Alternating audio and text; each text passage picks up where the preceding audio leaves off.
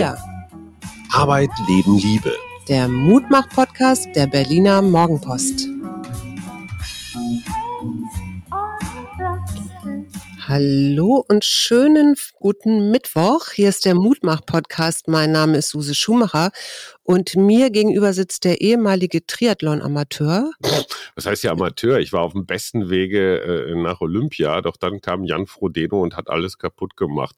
Hallo lieber Jan, schön, dass du bei uns bist. Hi Suse, hi, hi, oh, servus, grüßt euch. Für die wenigen Menschen, die nicht wissen, mit wem sie es und wir es heute zu tun haben, du bist Olympiasieger, du bist Weltmeister, du bist dreimaliger Gewinner des härtesten Ironmans der Welt, nämlich Hawaii.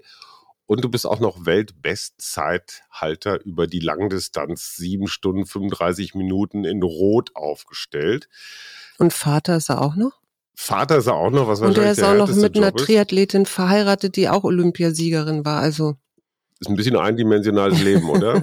Es geht auf jeden Fall sportlich zu, sagen wir mal so. Ist gut, dass es zumindest mal drei Sportarten sind, sonst wäre es ganz langweilig. Sag mal, du hast vor vier Wochen das erste Mal wieder an einem Wettbewerb teilgenommen in Miami. Wie war das? Oh, es war schon ein sensationelles Gefühl nach so langer Zeit, muss ich sagen. Äh, Das äh, ist ja auch irgendwie im fortgeschrittenen Alter, in dem ich so langsam bin. Äh, Die Frage, wie lange das immer noch Bock macht, das ist, glaube ich, so die hauptausschlaggebende Sache im Triathlon. Ähm, Und ich war richtig froh, dass das alles geklappt hat, insbesondere nach der Tortur, die es war, dorthin zu kommen. Jetzt hast du gerade was gesagt. Du hast nämlich gesagt, ja, wenn man dann eines Tages zu alt wird, wie, wie ist denn, wie muss man sich denn das vorstellen? Also du irgendwann wirst du feststellen, da gibt es jüngere Männer, Menschen, die an dir vorbeilaufen und dann, äh, wie geht denn das dann weiter mit Abtrainieren? Und ich, das kann man ja nicht Mental. von heute auf morgen mal so eben so kappen, oder? Das weiß ich gar nicht. Und davor habe ich auch deutlich weniger Respekt äh, oder, oder Angst, sage ich mal, als vor dem Morgen, an dem ich aufwache und weiß, dass ich eben äh, den Sport nicht mehr auf dem Level ausüben möchte. Ähm, das ist schon immer so auch täglich eine aktive Entscheidung. Und ich glaube, das wird irgendwann ein, ein relativ harter Prozess, weil ich natürlich auch so langsam den einen oder anderen Sportler oder ja, vielleicht auch die Vielzahl derer, mit denen ich angefangen habe, äh, haben, haben schon aufgehört. Und da sieht man schon, dass das ein, ein schwerer Umbruch ist. Ähm, wobei. Ist das so eine frühere Pensionierung oder wie muss man sich das vorstellen? Also was hast du so beobachtet bei deinen Kollegen? ich, es ist ehrlicherweise äh, äh, erstmal eine gewisse Art und Weise der, der Verlorenheit, dass man so in einem Mhm. Leeren Raum schwebt und äh, äh, hauptsächlich, glaube ich, nach Leidenschaft sucht. Das ist ja was extrem Passioniertes, was man so macht tagtäglich, dem man sich ja irgendwie hingibt. Und da nochmal was zu finden, was einem dann so viel Spaß macht, ähm, ja, ist, ist glaube ich, für jeden irgendwie schwer, der sich mal neu erfinden will im Leben. Hm. Äh, Du wirst jetzt 40 ähm, und du hast jetzt fast anderthalb Jahre lang Pandemie ohne Wettkämpfe überstanden. Hast du da schon mal so eine Art Vorgeschmack auf die Zeit ohne Triathlon gekriegt? Weil ich meine, was ist härter als morgens aufzustehen und keinen Wettbewerb im Blick zu haben und trotzdem den Hintern hochzukriegen? Boah, naja, ich meine, gerade so momentan gibt es ja echt wichtigere Sachen, das muss man auch mal sagen. Und äh, wenn ich ganz ehrlich bin, habe ich die Pandemie auch äh, größtenteils genossen. Ich meine, ich habe nichts, um das ich mich beschweren könnte. Ähm, wir hatten hier in Spanien einen, einen sehr harten Lockdown mit Hausarrest und allem drum und dran. Aber wir haben andererseits auch irgendwie einen schönen Garten. Ich habe zwei junge Kids, mit denen ich unheimlich viel Spaß habe, mit denen ich gerade durch diese Phase eine viel engere Beziehung habe, als ich die vorher hatte, wo es wirklich, ja, äh, wo der Sport immer Vorrang hatte und ich inzwischen aber merke, es macht auch echt, äh, ja, verdammt viel Laune, äh, mit denen unterwegs zu sein. Ich habe mit meinem Kleinen letztens meine erste echte Trainingsrunde gemacht, 12,5 Kilometer. Das war so ein richtiger, so ein richtiger Dad-Moment, wo ich echt, äh, ja, gefeiert habe und gemerkt habe, naja, es gibt auch andere schöne Sachen. Das hört sich danach an, als ob du ein richtiger Experte bist, wie man mit Kindern Ja, bei dir ist es ja Home Training.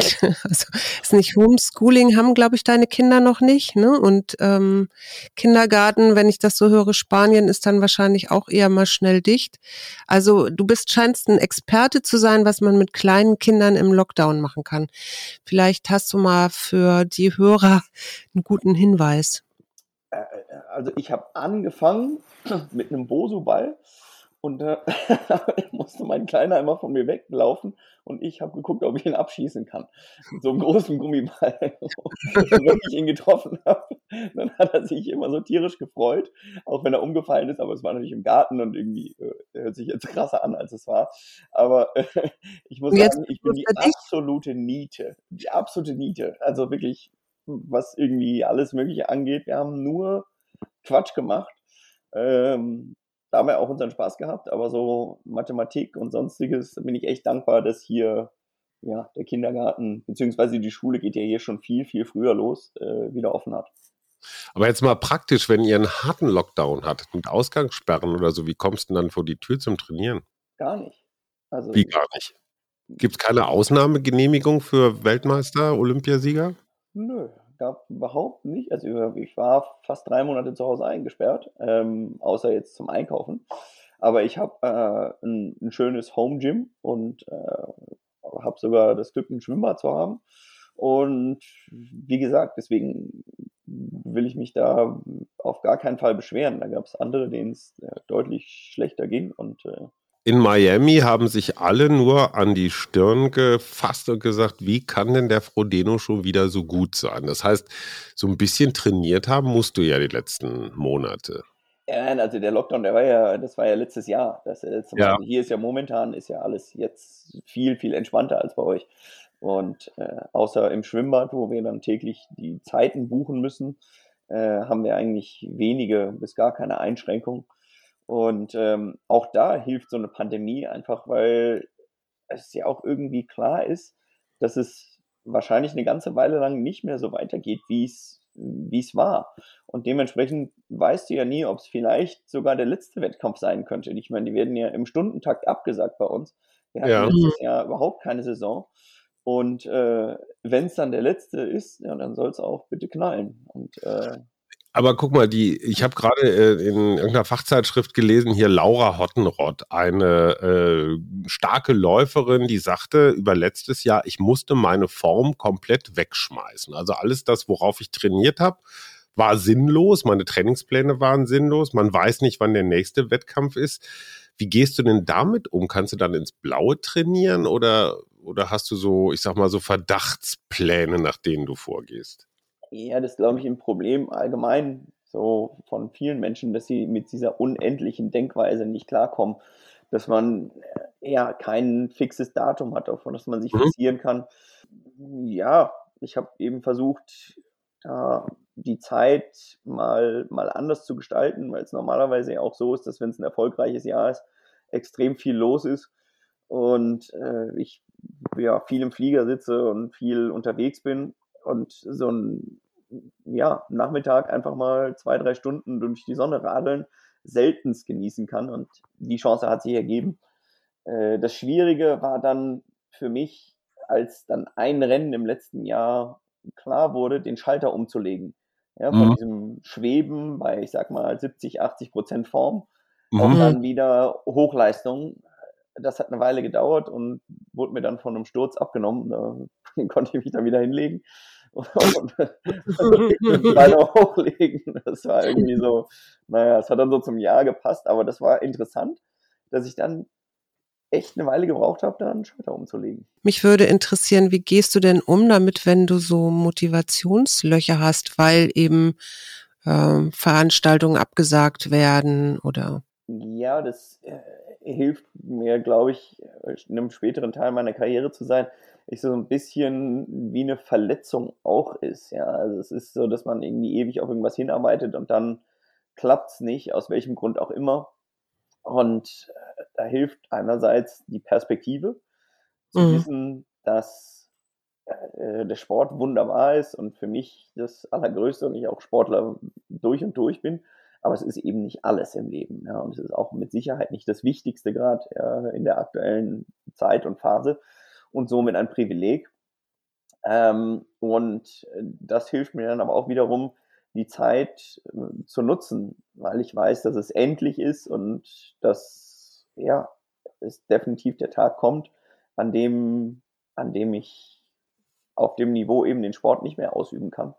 Und deswegen ist momentan jedes Jahr auch so gefühlt so ein bisschen wie so ein olympisches Jahr, ja, einfach was ganz Besonderes, mhm. wo nicht feststeht, wie, wie lange das weitergeht und wie lange das alles noch so toll klappt. Mhm, jetzt, äh, wie, wie muss ich mir so einen Tag von dir vorstellen? Also du wachst morgens auf, es ist nicht ganz klar, wann irgendwann eine Veranstaltung ist. Wie geht's dann los mit deinem Training? 4.30 Uhr, Jan. Morgen. du, ganz ehrlich, 4.30 Uhr ist gar nicht mal so verkehrt, weil wir vor kurzem ein, ein, ein Café, Restaurant und Hotel geöffnet haben. Und äh, dann war in der Tat, saß ich das eine oder andere Mal morgens um fünf auf der Rolle hier, ähm, habe meine drei Stunden abgestrampelt, habe dann meine Kinder in die Schule gebracht, ähm, dann ein bisschen was äh, im, im, im Café geholfen, gemacht und getan ähm, gehe von dort aus dann zum Schwimmtraining normalerweise. Das ist dann in deinem Pool oder wo ist das dann? Nee, wir haben ein Schwimmbad hier, ein Verein, der ja, zwei Kilometer von der Haustür weg ist oder vielleicht auch hm. noch anderthalb. Und ähm, fährst du Auto bestimmt, oder? Nee, nee, da bin ich ganz spießiger E-Biker. so richtig ja. Okay, du hast, du hast, jetzt drei Stunden auf der Rolle dich schon mal ein bisschen locker gefahren. Das mache ich ja auch eigentlich jeden Morgen vorm Frühstück, weil ne, auch Fettverbrennung Mental ein bisschen ankurbeln. Und wie lange schwimmst du dann? Dann schwimme ich, also ich Minimalziel bei mir sind immer fünf Kilometer. Am, ähm, Stück, am Stück. Nee, nee, nee, in Intervallen, komplett. Also ich bin nie am Stück. Das ist immer in okay, also von 50 Meter für alle, die das nicht mitgekriegt haben, ja. ja. Wie lange braucht man da für 5000 Meter mit Also ich eine knappe Stunde. Ah, siehst du mal, Hajo. Deswegen, du warst schon echt knapp dran so am Olymp. Ne?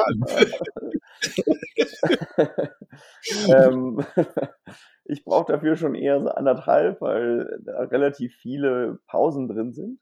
Ähm, ja, eine Stunde 15, Stunde 20 vielleicht Schwimmzeit. Ähm, aber Schwimmen ist immer sehr zeitaufwendig mit, keine Ahnung, umziehen und hin und her und tralala. Und jetzt haben wir Mittag. Mm, ja, genau.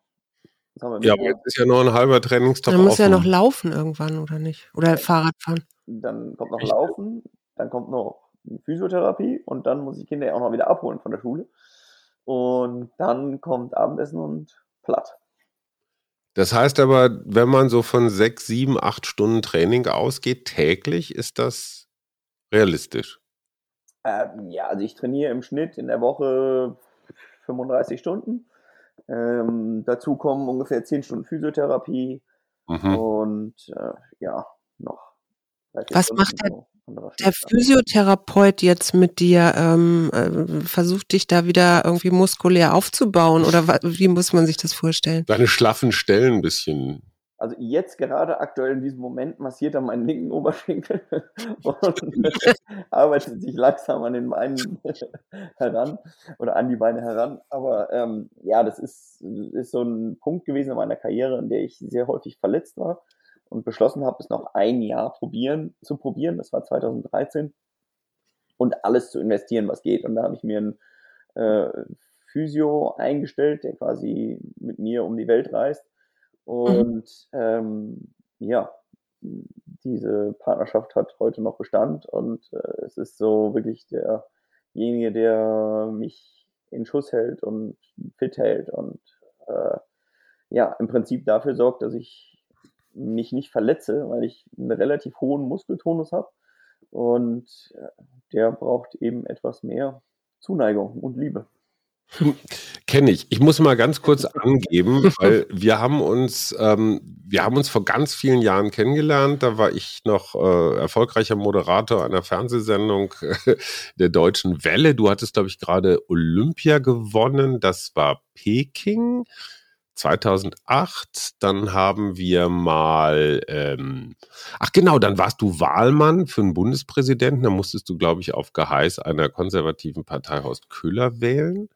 Dann haben wir mal so ein, so ein Wettrennen im Saarland gemacht. Du hattest so ein Radioteam und ich hatte ein Achilles-Team. Überflüssig zu erwähnen, wer gewonnen hat. In der Tat. Und irgendwie sind unsere Wege immer wieder so parallel verlaufen. Und das wollte ich jetzt nur einmal kurz unterbringen, falls es die Hörenden interessiert, wie wir denn eigentlich zu diesem unverschämt vertrauten Plauderton kommen.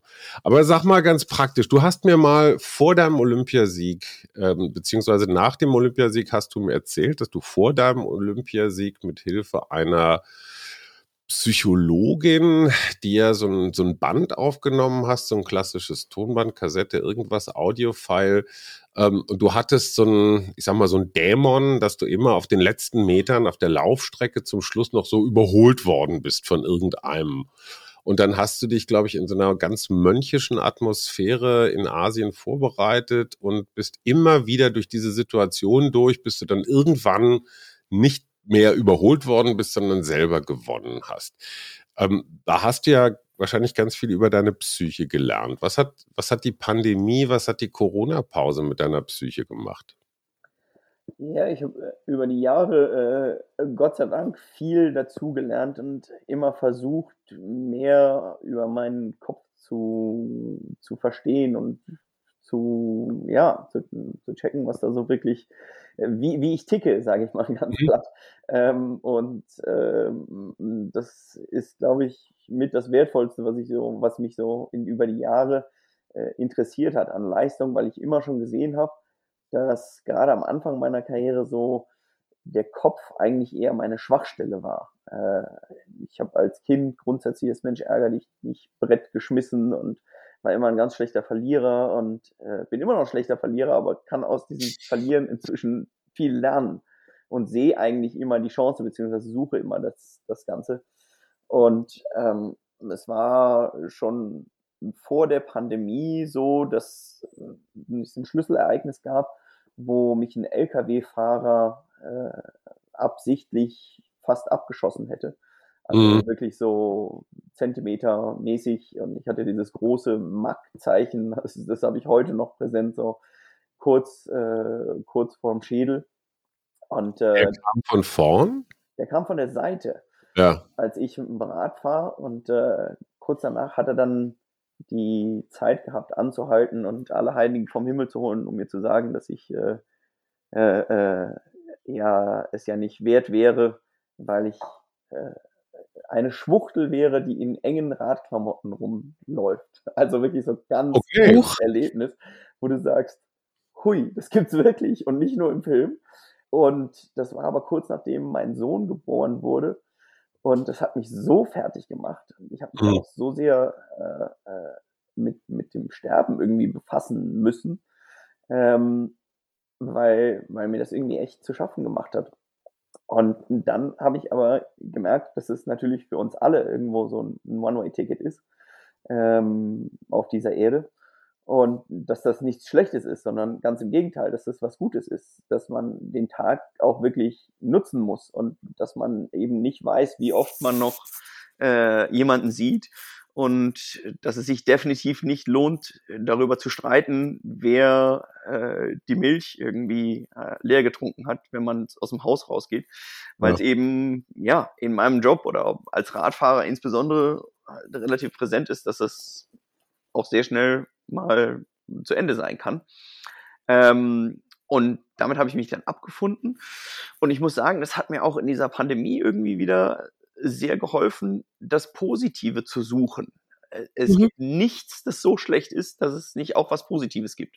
Mhm. Und das war auch in dieser Phase jetzt echt wertvoll. Und wie gesagt, dementsprechend ähm, habe ich viel mehr Zeit für meine Kinder gehabt, habe andere Sachen irgendwie verfolgen können, habe eine Stiftung gründen können, was ich irgendwie schon ewig machen wollte.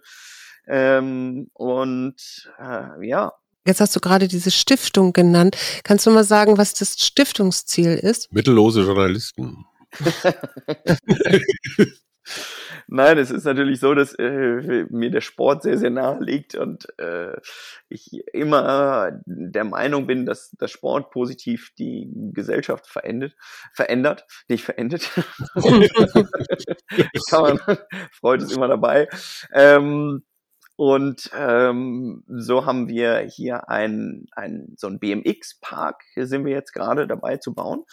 Mhm. Und mhm. äh, das Radtraining hier in den Schulunterricht zu integrieren.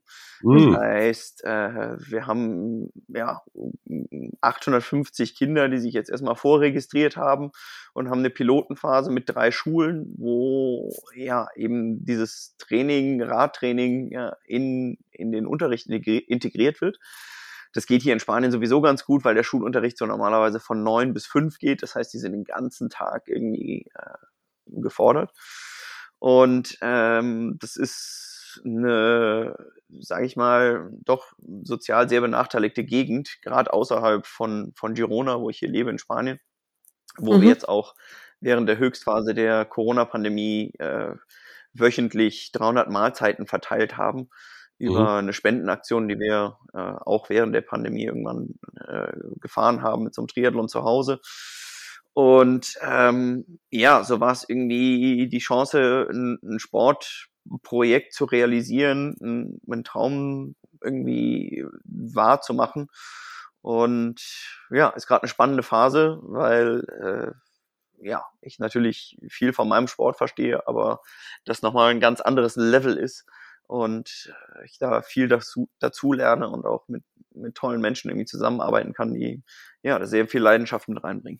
Das hört sich so an, als ob du die Pandemie jetzt eben einfach auch noch mal mit was anderem genutzt hast, nämlich diese Stiftung voranzutreiben. Und das, ähm, die Frage, die ich jetzt habe an dich ist: Was macht dir Mut in dieser Corona-Zeit? Äh, es macht mir Mut, dass das Hamsterrad angehalten wurde. Mhm. Irgendwie, mhm. dass alle mal einen Moment haben, innezuhalten und vielleicht zu hinterfragen, ob das, was wir so immer schneller, immer mehr und immer weiter gemacht haben, unbedingt das Richtige ist. Ja, dass man mhm. ähm, irgendwie ja dauerhaft unterwegs, dauerhaft erreichbar und dass es vielleicht für uns auch wichtig ist, ab und zu einfach mal zu sehen, dass wenn wir einen Moment anhalten, innehalten, die Welt nicht zu Ende geht, sondern ganz im Gegenteil, äh, die Welt, die Welt aufblüht, ja, auch äh, mhm wir als Menschen, aber auch die Natur. Mhm. Ähm, war irgendwie spannend zu sehen, nachdem hier alle drei Monate Hausarrest hatten, äh, haben wir auf einmal Wale und Haie bei uns im Mittelmeer gesehen, ja, was irgendwie seit Ewigkeit nicht mehr gab. Also mhm. es erholt sich irgendwie alles und erlebt irgendwie einen gewissen Neuanfang und das macht mir sehr, sehr viel Mut. Mhm. Jetzt habe ich von dir gelesen, dass du ja seit 2017 Vegetarier bist. Ja, und ich, ähm, ich gestehe, ich, ich liebäugel damit auch immer, aber ich kriege irgendwie nicht den letzten Dreh. Also wir haben jetzt, wir haben jetzt sowas wie einen Sündentag am Wochenende. Wir essen in der Woche vegetarisch, trinken dann auch keinen Alkohol und gar nichts. Und am Wochenende lassen wir es so einmal krachen. Ja, das ist so ein ganz guter, so ein ganz guter Kompromiss. Da holen wir alles wieder rein, was Aber wir die Woche mich über. würde natürlich schon interessieren. Ich, ich habe bei bei bei Triathlon habe ich natürlich immer auch viel, also so äh, was weiß ich, Nudeln essen und solche Sachen. Ja, das ist ja noch vegetarisch, aber ähm, so Eiweiß, ähm, Fleisch, äh, weiß ich nicht. Was hat sich verändert dadurch, dass du dich vegetarisch jetzt ernährst in deinem Sport? Die, Fürze, die Fürze riechen unangenehmer. Wie das Böhnchen und so, ne? äh, ähm, ja, da muss man natürlich immer vorsichtig sein. Ja? Pommes mit Mayo ist ja auch vegetarisch. ähm, aber äh, erstens mal bin ich Pesketarier und ähm, habe da irgendwie schon auch noch so proteinmäßig einen, einen gewissen Ausgleich. Ich habe da auch relativ viel probiert. Ich habe es auch mit vegan probiert. Das war mir eine ganze Spur zu hart. Ähm, mhm. Und vor allen Dingen habe ich auch den Unterschied positiv nicht für mich entdeckt. Aber es war de facto so, dass ich persönlich offensichtlich so Probleme habe, Fleisch zu verdauen, dass äh, zum Beispiel meine Achillessehnenprobleme mhm. äh, größtenteils weggingen durch, äh, behaupte ich mal, mhm. durch das weggelassene Fleisch einfach ähm, weil sich die Entzündungsprozesse in meinem Körper so reduziert haben. Ich habe auch gemerkt, dass ich weniger schlafen muss, mhm. weil mein Körper einfach weniger Energie braucht, um Fleisch zu verdauen. Und da habe ich wirklich einen Leistungszuwachs gemerkt äh, oder entdeckt. und habe dabei das Ganze auch mal versucht mit einem Blutbild zu untermalen und habe geguckt, äh, da hat sich überhaupt gar nichts getan. Also mhm. was man ja immer irgendwie sagt, so äh, Eisen und mhm. Mineralstoffe, bla bla bla. Ähm, ich hatte vorher Eisenmangel, ich habe immer noch Eisenmangel, also da hat sich überhaupt nichts getan und auch ansonsten, ähm, ja, lässt sich da nicht sehen. Insofern ist das, glaube ich, auch so eine Sache, dass man in sich reinhört und irgendwie, ja, sich, sich gut fühlt. Und ich bin jemand, der der lebt, um zu essen. Also ich sage immer, ich, ich mache auch gerne noch ein Stündchen mehr Sport, damit ich noch mehr reinhauen kann und noch mehr Hunger habe. Das ist einer meiner größten Lebensfreuden ist und auch in der Familie irgendwie so sehr zelebriert wird.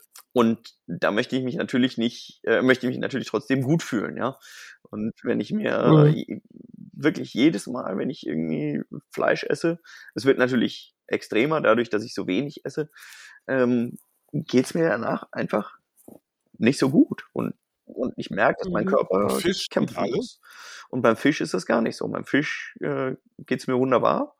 Und auch so Sachen, ich esse äh, extrem viel Butter und so Zeugs. Also mhm. auch, auch da, das ist so, glaube ich, das Haupt äh, Butter und Eier sind, glaube ich, so das Hauptding, äh, was mich vom Veganer unterscheidet. Ähm, äh, und da davon jede Menge. Aber das sind so Sachen, das ist äh, noch extremer oder nicht, nee, umgekehrt. Das ist äh, fast wie bei der Psyche, dass da eben jeder seinen Weg finden muss. Mhm. Ich habe irgendwann mit Dirk Nowitzki drüber geredet und er meint, der hat, der hat keine Power, wenn er kein Fleisch isst. Mhm. Sag ich, ja, ja.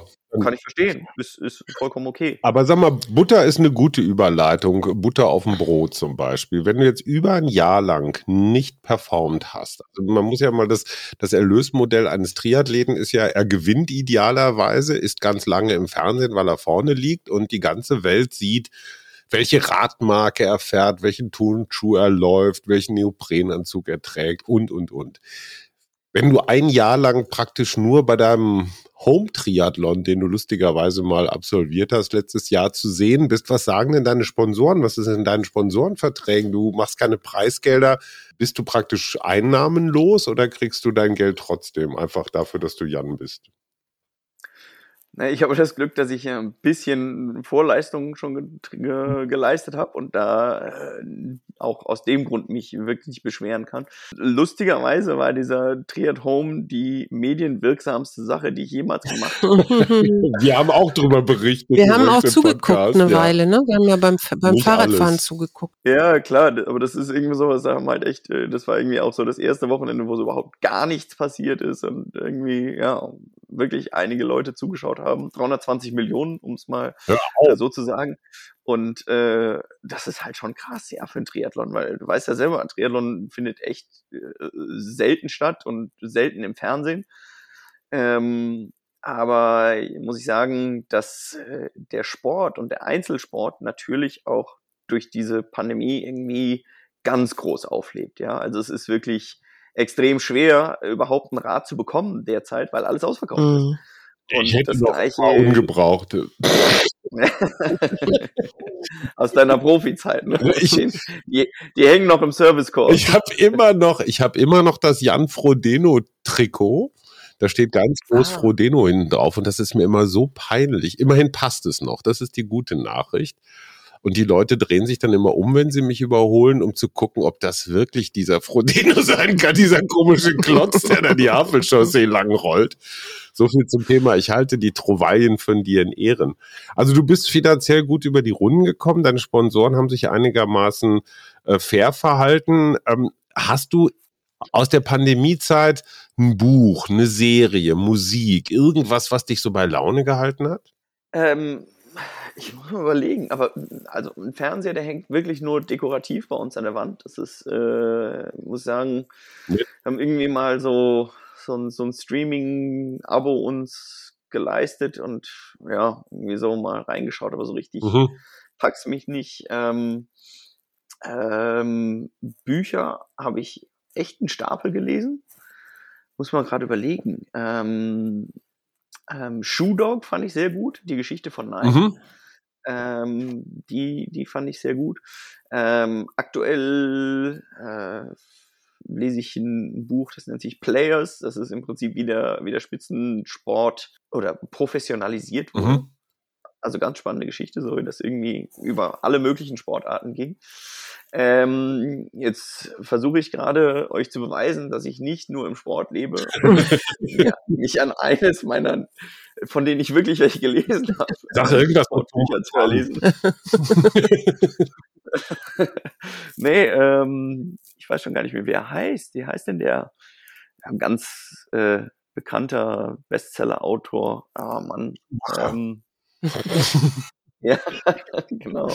Mann, man kann das hat mir immer gut gefallen, Mann. Deine, deine Anekdoten mit den, mit den stockschleifenden Menschen, da muss ich heute immer drüber lachen, ja. wenn ich hier am Berg Leute sehe, die ihre Stöcke entlang schleifen. Ja, ich, ich habe mal ein Walker-Buch geschrieben für alle, die dies nicht wissen. Äh, und das hat uns auch zusammengebracht, weil Menschen, die an Stöcken gehen, sind von Triathleten natürlich schon daran zu unterscheiden. So, Schatz, jetzt werd wieder seriös. Bitte. Genau, ich werde jetzt wieder seriös. Ähm, wenn du jetzt in die Zukunft schaust, ja, äh, was wünschst du dir da? Also wie, wie soll die Gesellschaft sein, nachdem wir alle geimpft sind? Corona wird es dann ja noch weiterhin geben. Bist du schon geimpft? Nee, leider nicht. Äh, ich äh, würde es mir sehr wünschen, ähm, aber äh, da gibt es natürlich einige, die, die Vorrang haben, zu Recht. Und äh, ja, ich äh, freue mich, wenn ich dran bin. Aber ich wünsche mir für die Zeit danach, dass wir, äh, äh, wie hat Nelson Mandela mal so schön gesagt, dass wir unsere Mauern nicht so hoch bauen, sondern den Tisch etwas länger machen, beziehungsweise den Tisch etwas vergrößern, dass wir irgendwie so ein bisschen mehr Rücksicht aufeinander nehmen und ähm, ja, vielleicht alle dazu zurückkehren, etwas sozialer zu sein. Momentan ist es echt auch hier ähm, ja, dass man immer mehr sieht, dass Leute äh, Angst voreinander haben und selbst den Bürgersteig äh, die, die Seite wechseln, wenn sie, wenn sie sich begegnen und äh, um sich nicht anzustecken hoffe, oder was ist die Angst? Ja, genau, um sich nicht anzustecken. Obwohl hier ja überall Max Maskenpflicht äh, herrscht. Also es ist einfach sowas, dass ich ähm, sehr hoffe, dass wir danach ja, irgendwo wieder einen, einen engeren menschlichen Zusammenhalt finden und ähm, nicht einfach so weitermachen, wie wir vorher äh, eingelenkt haben. Sag mal, ist schon klar, ob dieses Jahr Hawaii stattfindet oder nicht? Nee, ist nicht klar. Das heißt, also Ironman ist ja so die absolute Vollkatastrophe in dem Management. Ich glaube, die haben noch nicht einen Rennen gemacht seit dem, mhm. seit dem äh, Lockdown. Da macht die Konkurrenz bei, bei Challenges deutlich besser. Mhm. Ich habe noch eine Frage. Das sind ja immerhin drei Sportarten, die du da machst, ne? Also Laufen, Schwimmen und Fahrradfahren. Welche dieser drei Sachen macht dir am meisten ist Spaß? Worden, Nein, Schatz. das ist noch nie gefragt worden. Ich, ich, ich frage dich auch gleich nochmal, oh Schatz, aber das würde mich mal interessieren.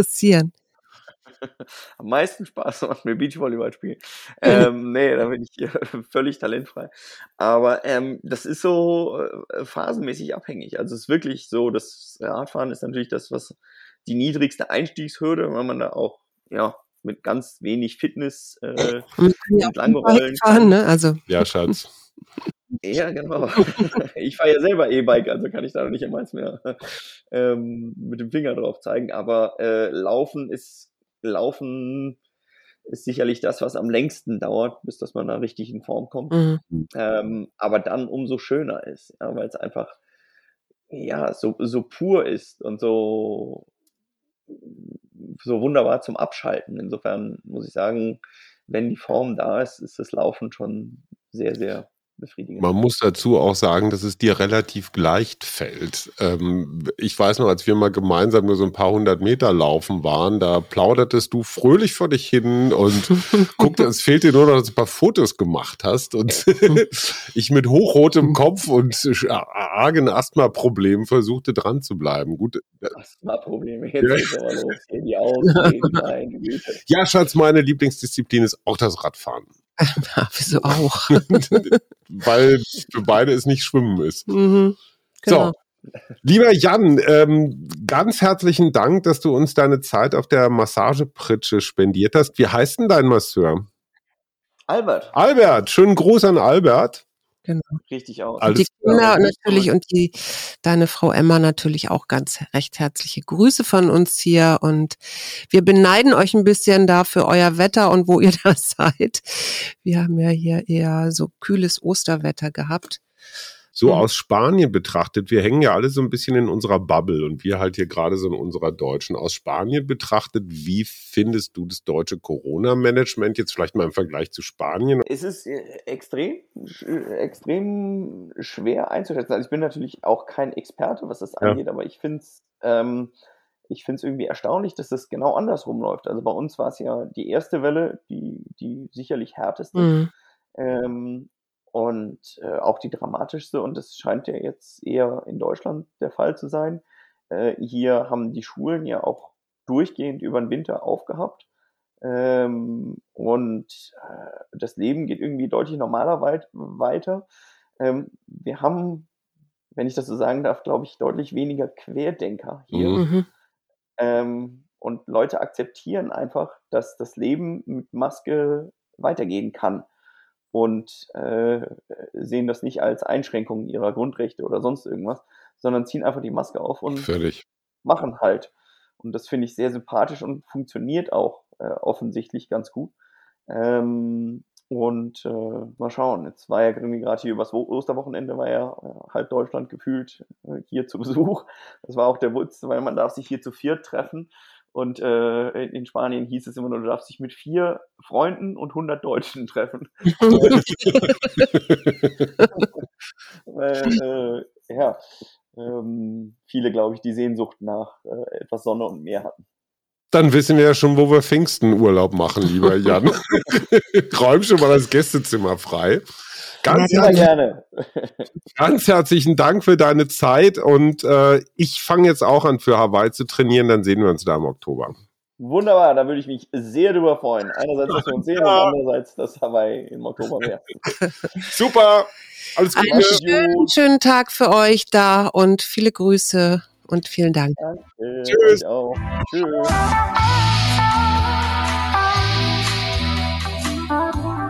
Wir Arbeit, Leben, Liebe. Der Mutmach-Podcast der Berliner Morgenpost.